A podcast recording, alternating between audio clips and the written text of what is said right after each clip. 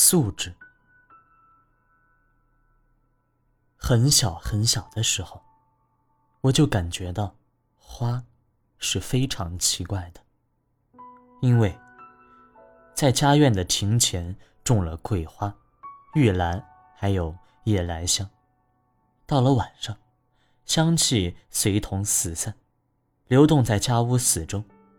可是，这些香花都是白色的，反而那些美丽的花朵，像兰花、玫瑰之属，就没什么香味了。长大以后，才更发现这种截然不同的风格。凡香气极盛的花，桂花。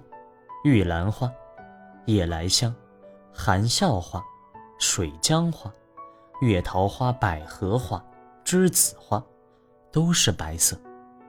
即使有颜色的，也是非常素淡。而且，它们开放的时候，时常成群结队，热闹纷繁；那些颜色艳丽的花，则都是孤芳自赏。每一枝只开出一朵，也灵犀着香气一般，很少有香味的。花香无色，色花不香。这真是一个惊人的发现。朴素的花喜欢成群结队，美艳的花喜欢悠然独处，这也是惊人的发现。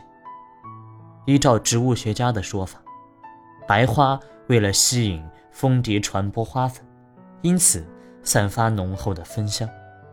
美丽的花则不必如此，只要以它的颜色，就能够招蜂引蝶了。我们不管植物学家的说法，就单以香花无色，色花不香，就可以带给我们许多联想，并带来人生的启示。在人生里，每一个人都有着其独特非凡的素质，有的香盛，有的色浓，很少很少是兼具美丽而芳香的。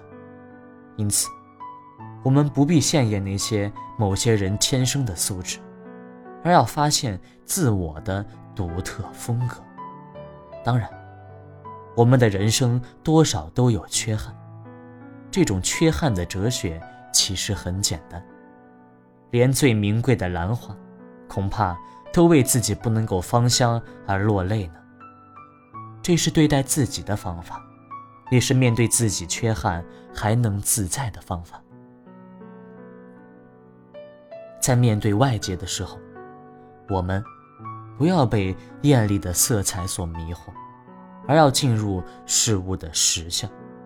有许多东西，表面。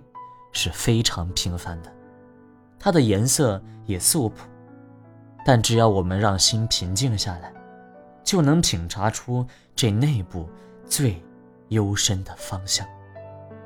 当然，艳丽之美有些时候也值得赞叹，它只适于远观，不适于浅沉。当然，一个人年轻的时候很少。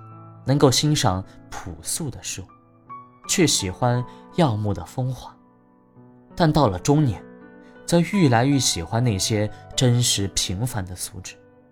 例如，选用一张桌子，青年都会注意到它的颜色与造型之美；中年人就比较注重它是紫檀木，或者是乌心石的材质。